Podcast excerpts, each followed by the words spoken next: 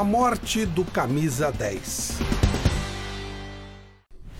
O Barcelona evolui em bloco, o PSG também. Os times de São Paulo e o de Jorge Jesus caminham ganhando espaços rumo ao campo do adversário. Fernando Diniz faz o mesmo. Não tem mais jeito. O 10 tão falado não existe mais no futebol moderno. Nem fabricado ele é.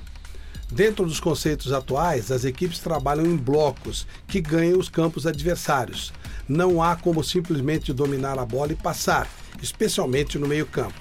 Há um alternador de ritmo, como Sérgio Busquets no Barcelona ou Thiago Alcântara no Bayern, mas o movimento é coletivo. O velho meia de toque refinado morreu, perdeu para a intensidade do jogo. É preciso marcar, se deslocar e correr como todos, senão a bola some dos pés de qualquer jogador muito rapidamente. O brasileiro é saudoso do meio armador. Foi uma época bonita mesmo, mas ficou lá atrás. Hoje é como sentir falta dos orelhões em tempos de pequenos celulares.